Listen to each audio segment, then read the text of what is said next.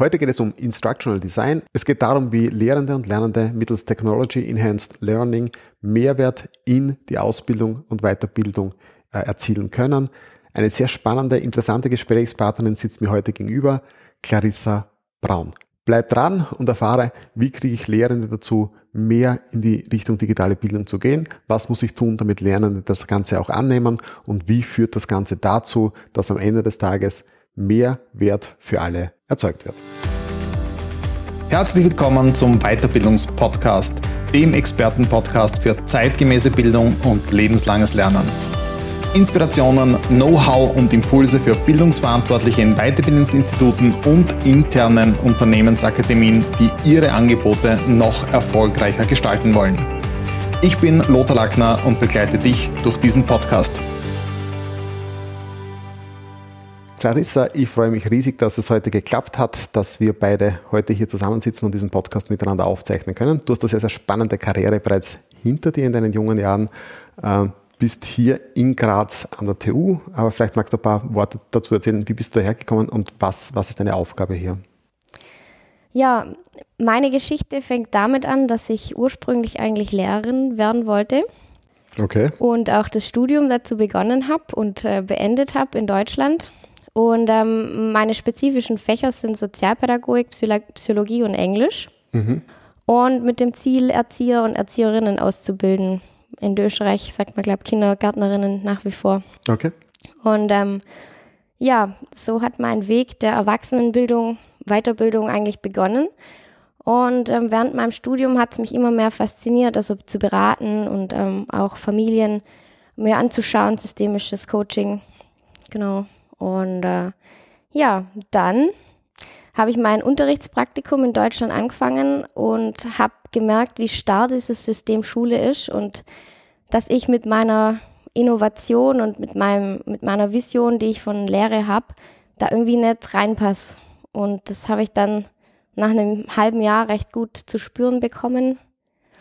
Und äh, ja, dann habe ich versucht, mit Videos zu zu lehren und auch dieses Flip Classroom ein bisschen zu etablieren an meiner Schule. Und das wurde von leider von meiner ähm, Lehrperson dort nicht so gern gesehen und die hat mich dann schlecht benotet, weil sie meinte, das ist kein klassisches didaktisches Design, was ich hier vorlege. Und dann habe ich gemeint, ja, aber ich finde das veraltet und das wird so nicht mehr laufen. Und dann habe ich mir, mich ein bisschen mit der angelegt und äh, bin da so ein bisschen rebellischer Natur und ja, dann hat sich das erübrigt für mich relativ schnell, weil da kam ich dann nicht weiter und dann habe ich gesagt, okay, dann geht mein Lebensweg irgendwo anders weiter.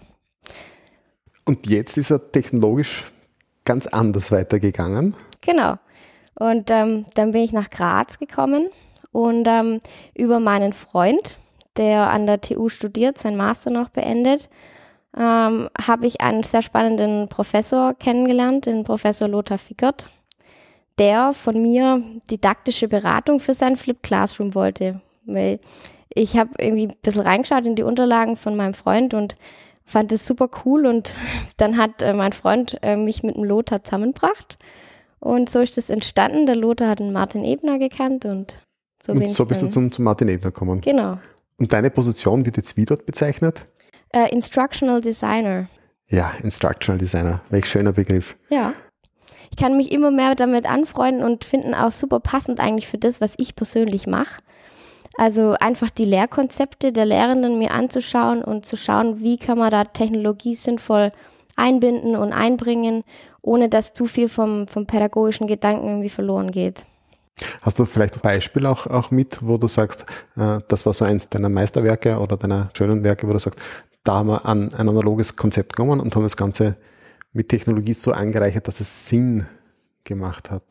Ja, also wir haben durch den Tell Marketplace, der an der TU Graz veranstaltet wurde, wo praktisch Lehrende mit ähm, Innovatoren zusammengebracht worden sind. In dem Fall war ich die Innovatorin mit meinem Flip Classroom Konzept und ich durfte mir dann Lehrende suchen, die mein Konzept anwenden. Und da habe ich ganz tolle gefunden, also den Michael Fuchs und den Patrick Schrei die darf man ruhig auch erwähnen, die machen das ganz klasse an der TU. Und ähm, ja, der Michi wollte eine Massenvorlesung mit über 200 Studierenden praktisch ähm, durch Technologie anreichern. und auch attraktiver wieder gestalten. Weil man sieht doch in der Präsenzlehre, dass viele einfach nicht mehr kommen und die Vorlesung als nicht wertvoll genug äh, ansehen und er wollte es einfach verändern und wir haben da gemeinsam, glaube ich, einen coolen Plan erstellt und dieses ähm, analoge Konzept durch einige Videos, die er auch schon im Vorhinein produziert hatte, weil er da auch sehr affin ist und ähm, ja, da haben wir, glaube ich, was Cooles hin, hinbekommen und auch sehr gute Evaluationen jetzt rausbekommen. Hm, sehr schön. Und ja, das freut uns natürlich. Das ist ja etwas, was wir in der Privatwirtschaft ja genauso erleben. Wir sehen, dass die Präsenztrainings zurückgehen. Mhm. Wir sehen, dass die Teilnehmer immer weniger gern dahin kommen. Zwei mhm. Tage, drei Tage weg von der Arbeit, dann ja. bleibt die Arbeit liegen und im Training werden es meistens auch noch von der Arbeit eingeholt. Auf der anderen Seite der Lehrende, da geht es ja auch darum, die Videos, die kosten ja auch Zeit, dass sie produziert werden. Und es geht ja oft nicht nur um Videos, da ja. geht es ja um, um ganz andere Vorbereitungen auch noch. Wie leicht ist es, Lehrende dafür zu gewinnen, mit Technologien ihre Lehren anzureichern? Ja, prinzipiell finden, finden sie es erstmal ganz, ganz attraktiv von sich selber, dieses Lehrvideo dann zu haben. Aber wenn man dann über ähm, die Zeit spricht, die das in Anspruch nehmen wird und ähm, was man dafür alles braucht, ein Drehbuch und auch eine entsprechende Präsentation, dann schrecken sie erstmal davor zurück. Das kostet dann uns wieder ein bisschen Überzeugungsarbeit, aber viele, ähm, denke ich, kann man damit überzeugen, dass man dann die Lehre einfach konserviert. Also das denke ich schon ein Aspekt. Und wenn man sich dann auch selber sieht im, im Video, glaube ich, hat es auch irgendwie einen Effekt. Jetzt ist ja Technologie angereichertes Lernen oder Enhanced Learning nicht nur Video, sondern auch ähm, ja, Screencast geht in die gleiche Richtung, aber viel, viel interaktives Aufbereiten auch. Mhm. Ähm, womit arbeitet ihr noch so? Ja, also klar, Screencasts. Dann, worauf bei uns allerdings, glaube ich, eher gerade der spannendere Fokus liegt, ist also wir geben denen irgendwas zur Vorbereitung. Es muss auch nicht unbedingt ein Video sein, sondern einfach vielleicht ein Skriptum, ein gut äh, ausgefeiltes, ein bisschen angereichertes. Ähm, aber was mache ich dann in der Präsenz, wenn ich da nichts mehr vermittel? Das ist so eigentlich unser, unser Kernpunkt, über den wir jetzt gerade auch viel überlegen, wie man das irgendwie sinnvoll wieder den Lehrenden beibringen, praktisch dieser Coach zu sein und nicht vorne stehen und was runter zu beten, sondern einfach aktiv dieses, dieses Lernen zu fördern. Und das, äh, glaube ich, gerade eher unser Arbeitsbereich. Das, das heißt, vor allem wenn du von Flipped Classroom sprichst, wo es ja darum geht, dass man, bevor man in die Präsenzveranstaltung geht, sich schon mit dem Thema so weit auseinandersetzt. Ja. Äh, früher haben wir Skripten dazu verteilt oder ein Buch, was gelesen werden sollte. Wobei es für den Lehrer oder für den Trainer, wenn ich jetzt aus der, aus der Wirtschaftssicht das Ganze sehe, also für mich ist es immer sehr, sehr zäh, wenn ich, mhm. wenn ich die unterschiedlichen Wissensstände auf gleich bringen muss. Ja. Äh, durch Frontalvorträge, schon Frage, Technik und dergleichen, okay. Aber ähm, man sieht halt einfach, dass es Leute drinnen gibt, die sind schon weiter, die langweilen sich, wenn es nicht aufpasst. Und die, dann gibt es halt Leute, die noch nicht so weit sind, die überforderst du. Und viel ja. schöner wäre es, wenn die kommen auf den gleichen Stand und dann kannst du mit ihnen Erfahrungslernen machen. Genau, ja. Ähm, das versuchen wir mit MOOCs eigentlich relativ so hinzubekommen. Also da haben wir auch ein, ein gutes Beispiel. Gerade ähm, Lothar Fickert hat das probiert. Ähm, da haben wir einfach gesagt, diese MOOCs sind Voraussetzung, um bei dieser Lehrveranstaltung teilzunehmen. Es ist ein bisschen, bisschen risky, weil ähm, Studierende dann sagen, ja, dieser Aufwand, dieser Mehraufwand, soll ich mir das überhaupt dann antun und dann komme ich da eh gar nicht hin und dann dezimiert sich das wieder. Da muss man, glaube ich, so eine Schwelle überschreiten und dann einfach durch die Präsenzlehre, die man dann dort anbietet, überzeugen. Das ist die nächste, die nächste Frage gewesen, ja, weil ich höre es dann wiederum von, von einigen Instituten oder auch von internen Akademien, die sagen, ja, aber die Teilnehmer wertschätzen dieses Flipped oder Blended Classroom Konzept ja auch nicht. Mhm. Und ich, ich sage, ja, es gibt zwei, zwei Lernende. Die einen haben keinen, keine Lust drauf. Da kannst du tun und lassen, was du willst. Die machen das, weil es Zwang ist, weil sie ähm, das, das Studium abschließen wollen, ähm, weil sie das Zertifikat vielleicht innerhalb der Firma brauchen. Und mhm. dann gibt es die, die gerne lernen, die sich den Inhalt sowieso holen, wo sie, wo sie ihn brauchen und die machen die Sachen auch. Und, und wir sehen ja ganz klar die, die, die, die, äh, die Studien, die sagen, E-Learning wird immer mehr kommen, weil es einfach die Masse an dem zu lernen mit Präsenzveranstaltungen nicht mehr zu ähm, abzuwickeln ist, aber auch die jungen Leute, die halt immer mehr mit dem Medium vertraut sind und tun. Ähm, ich würde dich da, glaube ganz gern ergänzen, weil du hast ja gemeint, es gibt diese eine Gruppe und die andere. Ich glaube, dass es eher so ist, dass es drei Gruppen sind. Okay. Weil ähm, ich glaube, es gibt die, die wirklich einfach kein Interesse haben und die das auch so oder so nicht lernen würden. Dann gibt es die, die du auch gesagt hast, die sowieso lernen. Und dann in der Mitte, da teilt sich vielleicht dann nochmal auf. Die, die man dann mit diesem E-Learning vielleicht noch mit auf die Seite zieht oder die, die man dann verliert. Und diese Mitte gilt es eigentlich ähm, zu adressieren, weil die einen lernen sowieso, die anderen lernen sowieso nicht. Und dann muss man eigentlich dieses Programm, sage ich jetzt mal, für, für die, die in der Mitte sind, machen. Und die muss man so auf seine Seite ziehen als Lehrender oder Lehrende. Also was du jetzt beschreibst, ist ein Change-Prozess, ja, mhm. wo du die dagegen hast, die dafür sind und die Mitte musst du für dich gewinnen. Ja. Genau, ja. Mhm. Also für mich, ich kann die Lehre gar nicht so arg anders sagen, als, also es ist einfach für mich auch so ein Prozess einfach, der, der sich da gerade vollzieht und, und Lehre ist für mich mehr oder weniger Coaching und da hat man auch unterschiedliche Prozesse, die man, die man durchläuft und ich glaube, diese klassische Lehre löst sich bald durch was Neues ab. Ja, das denke ich auch. Ja. Wenn du sagst, die Teilnehmer äh, sind dahingehend zu adressieren, dass sie was lernen oder sich vorbereiten und in der Präsenzveranstaltung muss eben der Vortragende dahingehend glänzen, dass er etwas Besonderes bietet. Genau. Ähm, wie stellt ihr sicher, dass die Teilnehmer dann auch wirklich vorbereitet in den Kurs reingehen? Beim Buch kannst du es nicht sicherstellen, weil ob sie es jetzt lesen oder nicht, erfährst du in der Präsenzveranstaltung. Äh, technologisch habt ihr jetzt ja mehr Möglichkeiten. Macht ihr was davon oder wie geht ihr da vor? Ja, durchaus. Also mit den MOOCs haben wir ja einfach die, die Option, einfach diese Quizzes zu machen und dann sieht man ganz klar, wer hat die absolviert, wer nicht. Hat dieses Zertifikat am Ende oder auch ähm, mit unserem LMS. Ähm, da kann man auch einfach Wissensabfragen machen und ähm, da geht es eigentlich relativ einfach, um dann zu checken, macht diese Person was oder auch bei Videos, die man dann voraus ähm, schickt durch dieses H5P kann man einiges ja abfragen und durch diese Interaktivität dann, ähm, ja, geht, glaube ich, einiges. Und dann geht es wieder in der Präsenz einfach nichts zu wiederholen. Da muss man dann hart sein und über die Schwelle müssen viele Lehrende auch erstmal drüber kommen. Ich glaube, das ist auch ein Veränderungsprozess.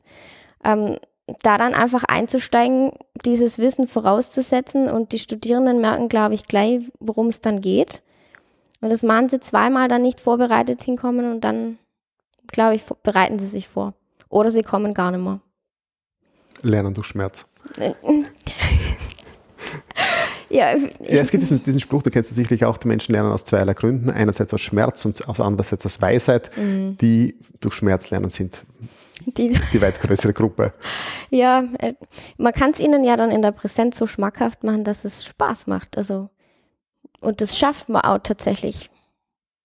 Ich kann mich erinnern, als meine Tochter studiert Psychologie, mhm. äh, einen, einen Gastvortragenden erleben durfte und dann zu ihrer, zu ihrer Freundin sich umgedreht hat und sagt, du Papa, das, der ist wie mein Papa und hat aber damals meinen Kollegen, den Manfred Wolf, noch nicht gekannt. Ja, aber er projektiert auch einen, einen anderen Stil, einen, einen, einen mitreißenderen Stil, mhm. wenn es darum geht, in der Präsenzveranstaltung zu sein, weil es ja. einfach um, um, Miteinander geht, um Erfahrungen einbringen und, und, und auffüllen und das poppt dann auf und das, das finde ich auch sehr, sehr interessant, wenn dann immer wieder junge Leute sind, die Art und Weise, wie ihr das macht, das haben wir noch nicht gesehen, ja, dass es mhm. auch, auch, auch geht. Und deswegen gefällt es mir immer mehr, wenn, wenn Leute ein neues Konzept auch annehmen. Ja. So wie wir halt früher nur die, die Vortragenden hatten, auch in der Privatwirtschaft. Mhm. Und jetzt halt mehr Richtung Fragetechnik, miteinander Gruppenarbeit und was das alles geht. Das ist auch so ein Veränderungsprozess, der halt jetzt noch ein Stück weitergeht. Ja, wobei wir auch das Beispiel haben, ähm, ist mir jetzt gerade eingefallen, dass ähm, ein Lehrender, der nur Tafelanschriebe macht, auch sehr, sehr gut ankommt. Das sind unterschiedliche Ebenen, glaube ich, die dann da angesprochen werden, weil jetzt kann man nicht nur sagen, der, der Entertainer, der dann da in der Präsenz wirklich irgendwie auch eine Show abliefert, muss gar nicht sein, glaube ich. Ähm, es muss einfach passen. Also man muss sich mit seinem neuen Konzept, mit Technologie und ähm, analog, ähm, muss man sich wohlfühlen. Und wenn man sich da nicht wohlfühlt, dann klappt es auch, glaube ich, nicht. Das war auch bei den Tools jetzt sehr, sehr interessant, weil ich Statistik gerade gelesen habe ähm, zum Thema, ähm, wie kommen Videos im, im E-Learning an, ja, dass es dieses, dieses ähm, Talking Head nicht immer braucht, sondern dass oft einmal auch störend ist, wenn es nicht um die Persönlichkeit an sich geht, die diesen Inhalt vermittelt, dass oft mal derjenige, der an der Tafel schreibt oder am Whiteboard halt eine Idee weiterentwickelt und vielleicht noch klein im Bild ist, oft viel mehr äh, äh haften bleibt im, im Gedächtnis der Leute als nur dieses äh, sprechende Gesicht mit den, mit den Insatz. Mhm, ja. Gehen junge Menschen anders, das ist jetzt ein bisschen so eine Frage, wo ihr hauptsächlich junge Menschen äh, auf, an, an, an, der TU habt, die, die, die lernen, aber glaubst du, dass junge Menschen anders mit E-Learning oder digitalen äh, technologischen Mitteln um, umgehen als ältere? Ähm, jung wäre jetzt für dich welche Altersgruppe? 20 bis 30. 20 bis 30. Okay, ja, ähm, ich denke tatsächlich, dass die anders damit umgehen.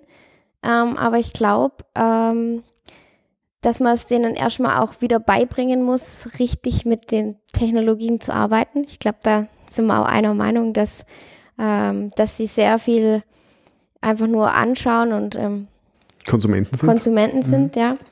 Und ähm, ja, und ich glaube, das muss man mit als Soft Skill irgendwie auch mit einbeziehen dass man das in der Lehre dann, dann ähm, auch so rüberbringt, dass jetzt hier nicht nur um, Inhalt geht, sondern dass man auch lernt, wie man richtig mit, mit diesen zu, zur Verfügung gestellten Medien lernt, denke ich. Und dafür bräuchte man eigentlich auch die Ebene des Lehrenden, der diese ganzen Technologien auch hinreichend versteht. Ich war heute bar verstanden, meine kleine Tochter ist neun mhm. ähm, und sie hat heute ein sehr nervendes Lied äh, zu Hause gespielt und ich habe gesagt, sie möge das bitte ausmachen, weil das ist Kommerz. Mhm.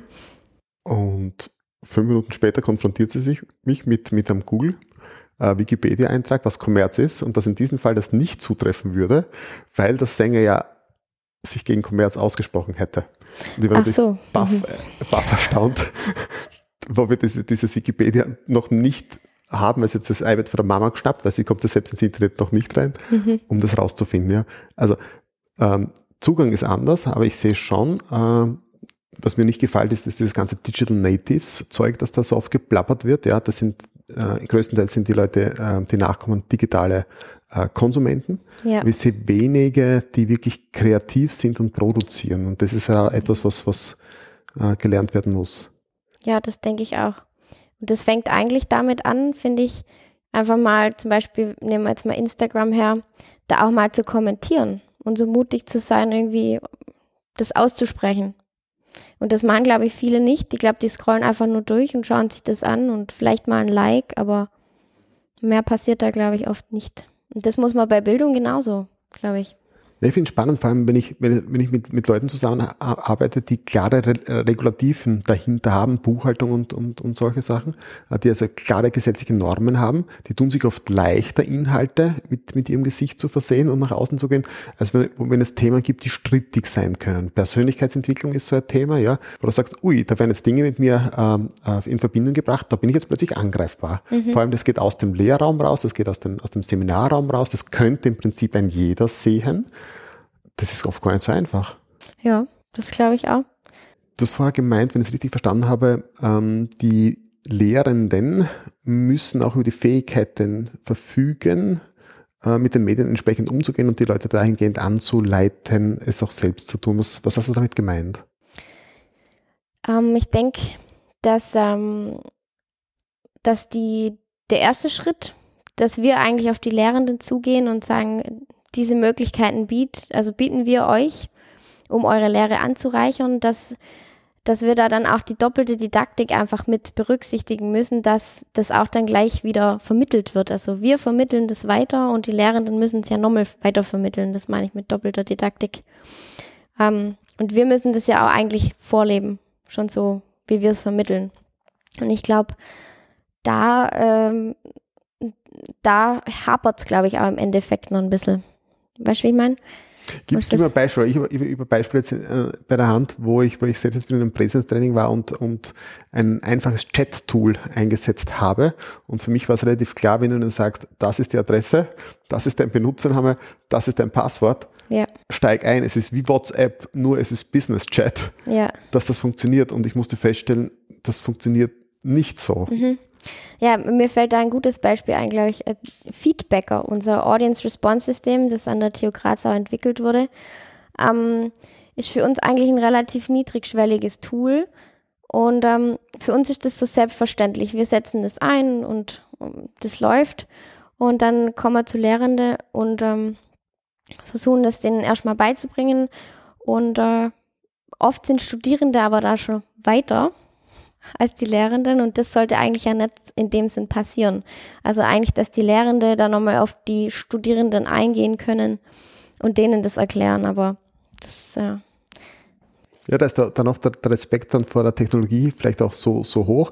Und wir wissen alle miteinander, ja, auch äh, uns erwischt es, ja, dass dann der, der, die Verbindung zum Beamer nicht richtig funktioniert, ja, ähm, dass die, die, Wireless-Verbindung nicht, nicht, nicht funktioniert, äh, wo du auch sagst, warum jetzt wieder, ja, wo du, wo du dahinter sein musst und dir wirklich überlegen, wie, wie kriegst du das wieder hin. ja. Wenn jetzt jemand nicht so technikaffin ist, glaube ich, dass er viel früher hier resigniert äh, und viel früher sagt, nein, machen wir es lieber so, wie wir es immer gemacht haben. Ja, ich glaube, das ist auch so mit Hauptthema bei den Lehrenden, wenn sie sagen, ähm, na, Digitalisierung, da, da mache ich nicht mit, weil das einfach so ein Overkill ist. Also es gibt so viele Möglichkeiten und ähm, ja, wenn man dann zu viel hat und zu viel sieht und hört, dann ähm, wird man eher gelähmt, als dass man irgendwie sich dafür einsetzen will.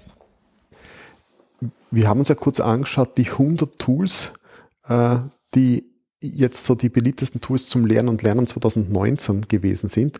Und allein wenn man von 100 Tools spricht, ja klar, es gibt gewisse Überschneidungen, dass teilweise die gleichen, äh, in der gleichen Richtung hier gearbeitet wird. Aber es ist, wie du sagst, es ist ein Overkill an Möglichkeiten. Und was ich oft sehe, ist einfach, dass, dass, dass lehrende Trainer sich mit dem nicht wirklich beschäftigen wollen. Was sind die Unterschiede zwischen verschiedenen Systemen? Etwas auszuprobieren. Du musst die Tools austesten, damit du das verstehst, wie sie funktionieren. Es geht nicht, dass du dich hinsetzt und jetzt eine Anleitung machst und jetzt schieße das Ganze raus. Aber ich glaube, das ist genau das, was die Lehrenden von, von, den, von den Lernenden auch verlangen, oder? Dass sie sich damit beschäftigen, äh, es zu erfahren und, aus der, und, und, und es dann auch anwenden zu können und nicht nur intellektuell zu verstehen. Ja, das ist genau das. Und daran scheitert es aber bei Lehrenden oft auch. Also eigentlich das, was wir probieren, ist niedrigschwellige Sachen anzubieten.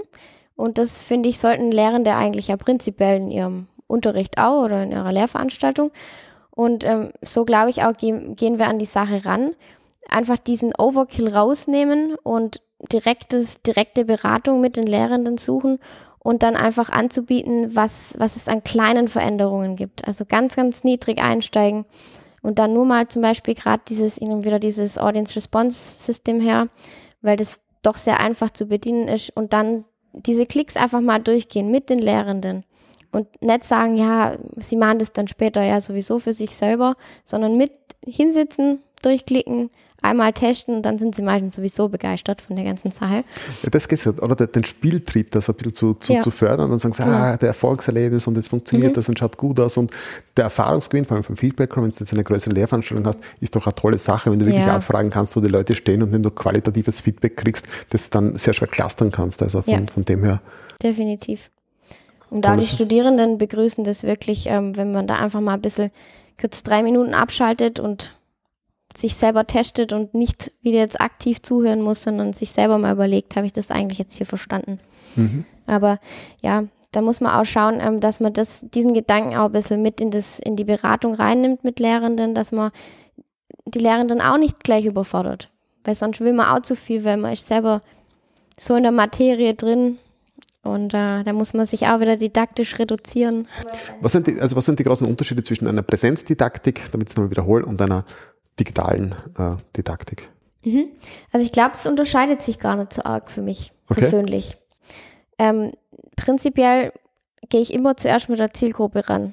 Also und dann konstruiere ich einfach immer für den Lernenden. Und da ist online gar nicht wirklich anders als in der Präsenz.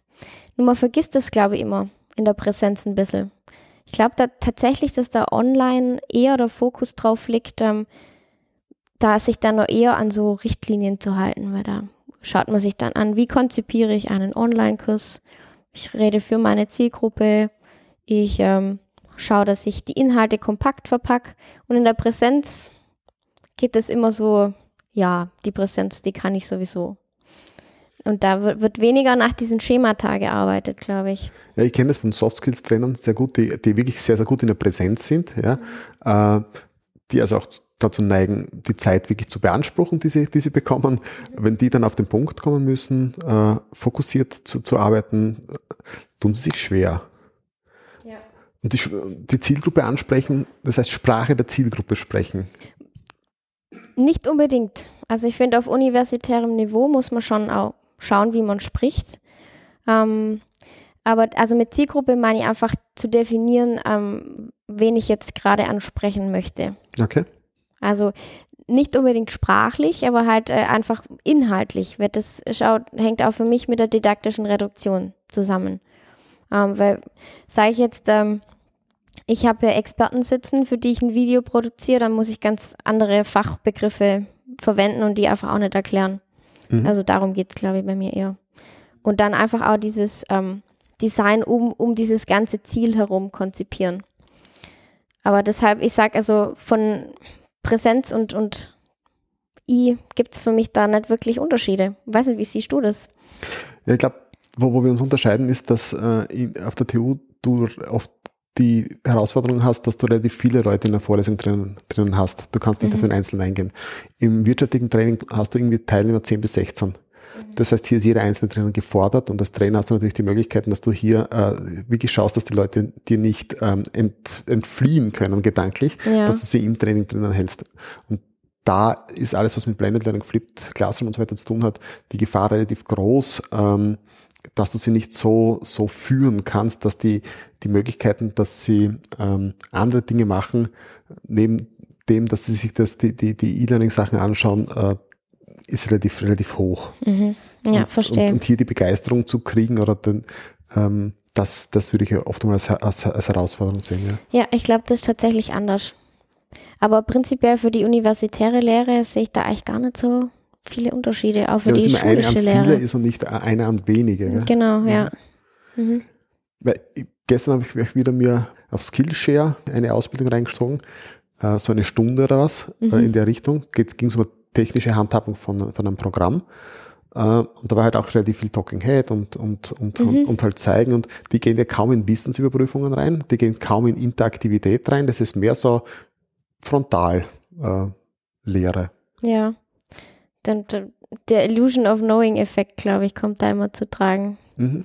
Ähm, dass man denkt, man hätte das jetzt verstanden, aber eigentlich hat man gar nichts verstanden und weiß fünf Minuten später schon gar nicht mehr, was der da geredet hat. Ja, genau. Weil du ja. selbst nicht ins Tun kommst, nicht ins Umsetzen mhm. kommst und äh, ja, ist gleich einmal alles miteinander äh, ja. vorbei. Was bedeutet Entwicklung für dich persönlich? Für mich bedeutet Entwicklung, glaube ich, immer die Verbindung zu Fortschritt okay. dabei. Ähm, ich mag das Wort optimieren nicht. Mhm. Sich entwickeln finde ich da schöner. Und ähm, die Entwicklung geht, glaube ich, ja, ist fortlaufend. Das ist ja das. Fortschritt bedeutet ja nicht, dass es per se positiv sein mhm, muss, sondern ja. es kann ja auch in die falsche Richtung äh, gehen. Und das ist auch so, so, eine Idee, die ich heute sehr, sehr oft wahrnehme, wenn wir mit, mit Kunden sprechen, dass sie oft schon dieses fertige Konzept im, im, im Auge haben. Ja, wenn wir jetzt E-Learning, digitales Lernen einführen, was sind dann und, und wie setzen wir es perfekt hin? Mhm. Und ich glaube, das ist ein, ein Näherungsprozess, wo ja. du einfach Dinge ausprobieren musst, schauen, was wird bei mir angenommen, was geht, was geht nicht. Weil die Lernenden, so wie wir heute schon gesprochen haben, aber auch die Lehrenden äh, müssen sich mit dem Thema auseinandersetzen und sich annähern, weil wir gerade einen kulturellen Shift irgendwie hinkriegen müssen in eine andere Art des Lernens hinein. Ja, definitiv. Ähm, da ist ja dieses Making einfach, glaube ich, auch Grundlage dafür, Deshalb ähm, finde ich die Maker Days auch so super, wenn man da über dieses Trial and Error einfach ganz viel lernt. Und das hat die heutige Gesellschaft sehr verlernt, glaube ich, dass man auch Fehler einfach machen darf. Und Entwicklung, persönliche Entwicklung äh, hat man nur über Fehler. Und man muss nicht immer alles perfekt machen. Und auch so ist es, glaube ich, auch in der Lehre. Man darf auch Fehler machen in der Lehre. Und man muss gemeinsam einfach das, glaube ich, sich da ein bisschen unterstützen, Studierende und Lehrende. Jetzt hast du gerade die Maker Days an, angesprochen. Magst du ein paar Worte zu den Maker Days äh, erzählen? Ich finde, das ist eine geniale Sache, die ihr da, die ihr da macht für die, für die Kinder. Jeden Sommer. Mhm. Ja, ähm, Maker Days waren für mich auch eine neue Erfahrung. Äh, die Maria Grandl stellt das immer mit, äh, mit Hilfe von Martin Ebner und Sponsoren und äh, Sandra Schön vom Salzburger Research ähm, stellen das immer auf, auf die Beine. Und äh, für Kinder ist das ein absolutes Paradies. Also es ist praktisch eine, eine, eine herrschaftsfreie Zone, wo man einfach alles ausprobieren darf, technische Sachen ausprobieren darf. Ähm, da geht es also vom Programmieren von, von, von Robotern, äh, genau. äh, Sticken mit Maschinen. Ja. 3D-Drucken, Löten, ähm, ja. Oder auch halt einfach Making mit den Händen oder die Make City ist auch super. Ja, das war sehr, sehr, sehr genial. Ja. Äh, praktisch auf, auf Basis von Themen, die gegeben sind am Tag, ähm, einfach diese Stadt gemeinsam weiterzugestalten und sich Sachen zu überlegen. Ähm, zum Beispiel dieses Jahr Making ähm, mein Leben in 2030, wie die Kinder sich das vorstellen. Da kamen auch ganz tolle Ideen. Ja, ich war dabei, weil meine kleine Tochter eben auch mit, mitgemacht hat.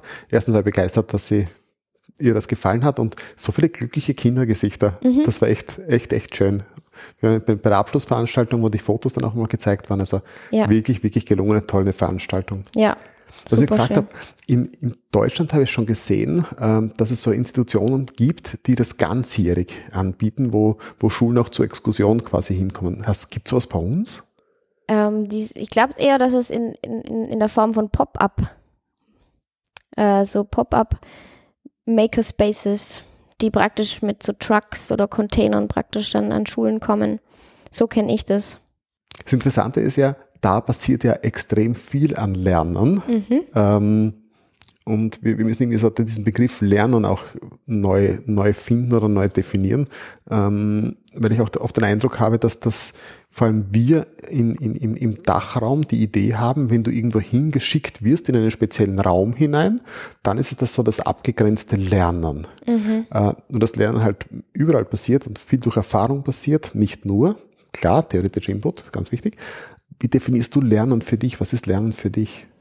Ja, wie du gesagt hast, also für mich passiert Lernen gerade natürlich auch gerade wieder in jedem Gespräch lerne ich irgendwas Neues dazu und auch jeden Tag auf der Arbeit ähm, lerne ich irgendwas Neues dazu. Also für mich ist Lernen auf jeden Fall nicht an Schule oder Universität gebunden.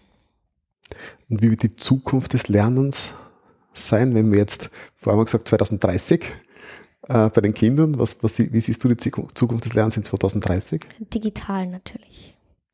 Ja. Mit äh, E-Learning definitiv ist für mich eindeutig äh, lernen, wo und wann man will. Ähm, Denke ich, das muss man aber auch wieder beibringen den Menschen, wie man überall lernen kann. Ähm, ich denke, da ist einfach auch der Fokus nochmal irgendwie anders, den man sich setzen muss an der Schule. Es muss wieder von klein auf irgendwie beigebracht werden und andere Lernräume geschaffen werden. Aber äh, ja, ich denke definitiv, dass wir in die Richtung gehen, auch an Universitäten. Einfach das E-Learning oder Blended Learning einfach zu verankern. Mhm. Ja, es geht um diese, diese Zeiten fürs Lernen schaffen. Ja, kann man erinnern, wie ich studiert habe, du hast auch deine Zeiten gehabt, du hast gelernt, das war wie Arbeiten war Lernen, das war, war, war, war eins. Äh, jetzt an, am Arbeitsplatz ist Arbeiten, Arbeiten. Ja, und Tagesgeschäft geht vor. Und diese Zeiten einzuräumen dafür, dass auch Lernen am Arbeitsplatz äh, funktionieren darf und kann, ist teilweise eine, eine Herausforderung. Ja. Da gibt uns äh, tatsächlich der Martin Ebner die Chance, auch sich selber weiterzubilden, definitiv. Und ähm, ich darf auch ganz viele in, in ganz viele Bereiche reinschauen und schauen, was da für mich als Instructional Designer auch passt. Und da lerne ich dann massiv viel dazu und schaue einfach, also kann auch aussortieren, was passt jetzt für mich, was möchte ich einfach auch nicht lernen. Das darf ich auch selber entscheiden.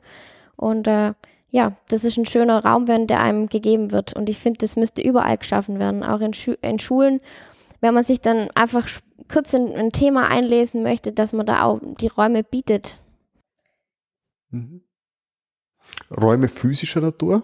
Mhm. Oder, oder nur zeitlicher. Die, die Zeit, zeitlicher? Ich glaube auch Zeit mhm. spielt da eine, eine Rolle. Ja, ich sehe es an, an Schulen teilweise jetzt schon auch, ähm, dass die wenn sie die Möglichkeit haben, bauliche Umgestaltungen machen, mhm. dass es ganz andere Zonen der Begegnung gibt oder andere Rückzugsmöglichkeiten. Ähm, habe jetzt selber wieder, wieder, wieder trainiert an einer, einer Institution, die haben einen sehr modernen, neuen Seminarraum ausgerichtet, wo halt die, die Wände ganz anders mit, mit, mit, mit, mit Flipchart-Papier äh, zu, zu bepinnen mhm. waren, äh, wo wir natürlich Smartboards drinnen hatten und Präsentation wirklich riesengroß ja. und die Tischanordnung, Sesselanordnung, Bälle und alles mögliche. Das war ganz anderes Lernen. Die, die Leute, den Kurs betreue ich schon länger, ganz anders wieder miteinander umgegangen wird, weil der Raum ein ja, anderer ist. Definitiv. Ich finde auch der, ähm, die Anordnung von, von Büroräumen sind ganz spannend oder auch in der Uni, wenn äh, ich war mal in einer ganz spannenden Uni in Finnland, die haben Open Spaces gehabt, also mit so Nischen und die konnte man sich dann selber einrichten, wie man sie wollte. Es wird nochmal, das sind nochmal andere Lernräume, finde ich, die da geschaffen werden. Aber die Zeit spielt, finde ich, auch immer eine Rolle. Und man bräuchte da so Sachen, okay, jetzt brauche ich gerade fünf Minuten länger, um das zu verstehen und vielleicht kann man sich da so Timeout-Karten irgendwie mal. Ja, das wäre lustig. Ja. Das hat es mal so gegeben, Kickstarter-Idee, wo ich das gesehen habe. Das war so ein, ein Buzzer, so ein, so ein roter Ball, den man vor sich gehabt hat. Wenn man da draufgeschlagen hat, dann ist er rot war, dann hat man die Umgebung gewusst, jetzt bitte nicht ansprechen. Cool. Aha. Und zusätzlich hat er ein, ein Feature drinnen gehabt, dass die, die Kommunikation die abgeschaltet hat. Das heißt, bei dem, bei dem Computer hat er dich vom, vom, vom Netz genommen, dein Handy auf, auf Flugmodus geschaltet, damit du auch von außen nicht mehr gestört werden konntest, sondern wirklich fokussiert arbeiten. Aber ich glaube, ja. er hat sie nicht durchgesetzt. Hm, glaube ich auch nicht, aber sowas, glaube ich, wäre ganz wünschenswert, weil sonst wird man, glaube ich, bombardiert mittlerweile mit allem von allen Seiten. Und man hat wieder, ja, zu viel zum Lernen, fast schon wo man auch denkt, dass man hinterher hinkt, vielleicht. Letzte Frage ist immer die gleiche bei mir. Was möchtest du generell den Hörern dieses Podcasts noch, noch mitgeben, wenn es jetzt um, um Technology Enhanced Learning geht, wenn es um Instructional Design geht, wenn es um Lehrende und Lernende geht? Ja, einfach selber Neues ausprobieren, denke ich. Mutig sein und äh, schauen, was gibt es da Neues draußen ausprobieren, auch gemeinsam mit den Lernenden einfach offen kommunizieren. Ich möchte jetzt was mit euch Neues probieren und ich glaube, keiner verschließt sich dann irgendeinem neuen Konzept. Gibt es noch einen Buchtipp oder irgendeine Quelle, wo du sagst, da kann man sich das anschauen, wie, wie, wie didaktisch man anders vorgehen kann oder welche Möglichkeiten man hat, wenn man sich reinlesen möchte? Spontan fällt mir da das L3T ein von Martin Ebner und der Sandra Schön. Da hat ganz viele Inspirationen in jegliche Richtung, sogar ähm, wie man Sport mit E-Learning verbindet. Gibt es, glaube ich, auch ein Kapitel. Na, dann werden wir das da verlinken hier. Ja, gerne. Und werde ich selbst auch, auch, auch reinschauen. Oder Finde ich sehr, sehr spannend. Mediendidaktik oder? von Michael Kerris. Finde ich auch sehr, sehr spannend. Das ist dieses blaue, dicke Buch. Ja, es ist dick, aber es ist, hat sehr viel Inhalt. Und ja, es hat sehr, sehr viel, Inhalt. guten Inhalt. Ja, sehr viel guten mhm. Inhalt. Mhm. Man muss es nur filtern können, finde ich. Okay. Aber sonst, also ich mag sowas. Gerne. Ansonsten einfach ähm, ein bisschen sich in das Design Thinking einlesen. Das ist, glaube ich, ganz wichtig, um Lehrkonzepte zu verstehen, wie man das richtig äh, angeht. Mhm. Wunderbar. Clarissa, vielen, vielen Dank Schön, dass es heute geklappt hat. Ähm, Na, danke dir für die Einladung. Ja, war sehr, sehr spannend, einfach mal auszutauschen, zu sehen, wie das Ganze an der TU abläuft, was da so die Ansätze sind, wie du da daran rangehst und wie dein Job ist als Instructional Designerin. War sehr spannend. Vielen, vielen Dank. Danke dir.